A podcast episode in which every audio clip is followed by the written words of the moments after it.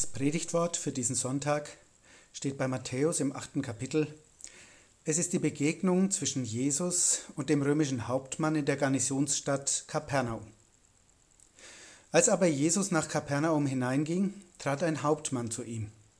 Der bat ihn und sprach, Herr, mein Knecht liegt zu Hause und ist gelähmt und leidet große Qualen. Jesus sprach zu ihm, Ich will kommen und ihn gesund machen. Der Hauptmann antwortete und sprach, Herr, ich bin nicht wert, dass du unter mein Dach gehst, sondern sprich nur ein Wort, so wird mein Knecht gesund. Denn auch ich bin ein Mensch, der einer Obrigkeit untersteht und habe Soldaten unter mir. Und wenn ich zu einem sage, geh hin, so geht er, und zu einem anderen, komm her, so kommt er. Und zu meinem Knecht, tu das, so tut er's.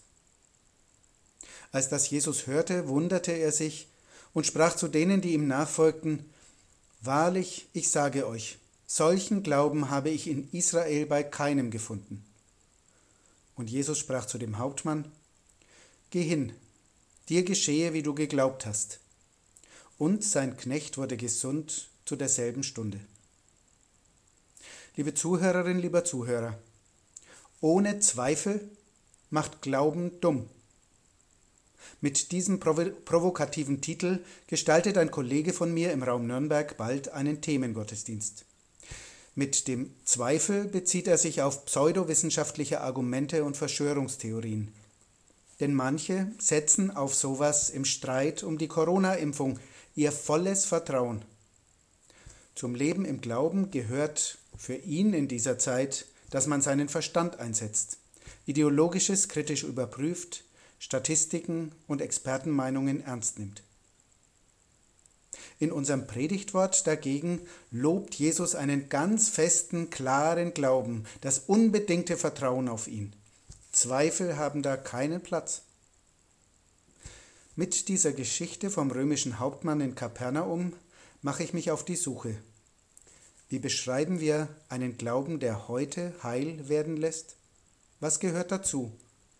Gerade in dieser Zeit der Pandemie und der Auseinandersetzungen in unserem Land. Erstens. Unbedingt auf Gott vertrauen.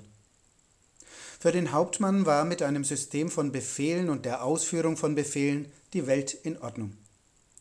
Aber dann wurde sein Soldat krank, der immer, ohne mit der Wimper zu zucken, bei Fuß stand. Der stand jetzt nicht mehr auf, als er sagte, Aufstehen. Der blieb einfach liegen, er konnte nicht mehr. Der Hauptmann war mit seinen Befehlen am Ende. Da ging er aus der Garnison heraus, Jesus entgegen, und sagte zu ihm, Mein Soldat ist krank, er ist gelähmt und hat große Schmerzen. Jesus antwortete, Ich komme und heile ihn. Das wollte er aber nicht zulassen. Mein Beruf ist es, Befehle zu erteilen und Gehorsam zu erwarten und du kannst den Krankheiten mit einem Wort befehlen. Die Krankheit wird dir gehorchen, wie mir Soldaten gehorchen. Dieses unbedingte Vertrauen lobt Jesus und heilt den Soldaten aus der Ferne. Martin Luther sagt zum ersten Gebot, wir sollen Gott über alle Dinge fürchten, lieben und vertrauen. So ein Gottvertrauen hat in unseren Tagen ganz sicher nicht alle geheilt, die schwer an Covid-19 litten. Es sind auch viele Christinnen und Christen gestorben, oft einsam und elend. Aber das Vertrauen auf Gott hat getragen und Kraft gegeben. Es hat aufgebaut und getröstet auch viele hilflos Trauernde. Zweitens, für andere mitdenken. Der Hauptmann wollte Heilung nicht für sich. Sein untergebener Soldat war ihm so wichtig, seine ganze Truppe vielleicht, sein System von Befehl und Gehorsam. Als Anwalt in Stellvertretung ging er zu Jesus, dem Arzt, und der hat ihn nicht trostlos gehen lassen. Darin steckt eine Anfrage an alle, die jetzt eine Impfung scheuen oder ablehnen. Wenn sie schon mehr Angst vor dem Pieks haben, als davor, sich zu infizieren und sich in ihrer Selbstbestimmung angegriffen fühlen, die Ausbreitung des Virus hemmen können wir nur gemeinsam. Die Todesgefahr für manche lässt sich nur brechen, wenn möglichst viele für die anderen mitdenken. Ich finde, sich impfen zu lassen, wäre ein Akt des Glaubens, wie ihn der Hauptmann zeigt. Drittens, das Private respektieren. Wollte der Hauptmann nur Heilung für einen Soldaten, einen Knecht, wie Luther übersetzt, das griechische Wort hier heißt eigentlich Kind. Manche Ausleger spekulieren, der Hauptmann sei homosexuell gewesen und der kranke Junge sein Liebhaber. Keiner wird das mehr herausfinden. Jesus hat den Mann so respektiert und ihm zugehört, wie er eben war. Privates darf privat bleiben.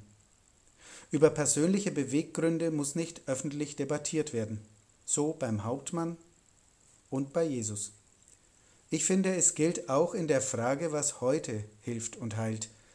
Es gibt Menschen, die für eine Impfung, für die eine Impfung wirklich ein Risiko darstellt.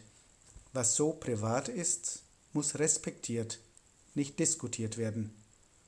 Glauben heißt dem anderen Raum lassen. Viertens, den Verstand gebrauchen. Das Lager der römischen Garnison hätte Jesus als Jude gar nicht betreten dürfen. Auch da ist der Hauptmann klug und spricht ihn gleich auf eine Fernheilung an. So kann Jesus nicht unrein werden und als Jude in die Bredouille kommen. Der Hauptmann achtet die Zusammenhänge von Religion und Gesellschaft. Den heutigen Kontrast dazu hat die österreichische Psychiaterin Heidi Kastner, eine Gerichtsgutachterin, kürzlich sehr bissig beschrieben. Heute vernetzen sich die Dummen einfacher denn je, um sich in einer vermeintlich elitären Gruppe von Besserwissern stark zu fühlen. Dies und der Hang zu Verschwörungstheorien erscheinen mir oft als Ersatz für die bedeutungslos werdenden Religionen. Beim Hauptmann gehört es zum Glauben, dass er den Verstand einschaltet und auf das Ganze schaut. So hat das Motto meines Kollegen auch von dessen Glauben her sein Recht. Ohne Zweifel macht Glaube dumm. Ohne kritisch nachzudenken, Thesen und Deutungen zu überprüfen, fallen wir auf Scharlatane herein. Fünftens und letztens uns demütig zeigen. Den Kernsatz des Hauptmanns leicht abgewandelt, sprechen katholische Christinnen und Christen jeden Sonntag in der Abendmahlsliturgie. Herr, ich bin nicht würdig, dass du unter mein Dach gehst, sondern sprich nur ein Wort, so wird meine Seele gesund. Sie zeigen die eigene Bedürftigkeit mit den Worten des römischen Soldaten. Sie sind demütig vor Gott.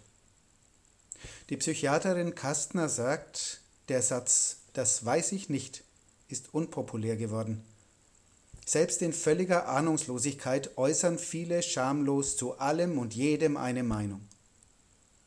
Angewiesen auf Warnungen und Schutzmaßnahmen sind wir zurzeit alle und in allem angewiesen auf Gott. Er kann Leib und Seele heil machen und auch die Menschen, die uns am Herzen liegen und unsere ganze Gesellschaft.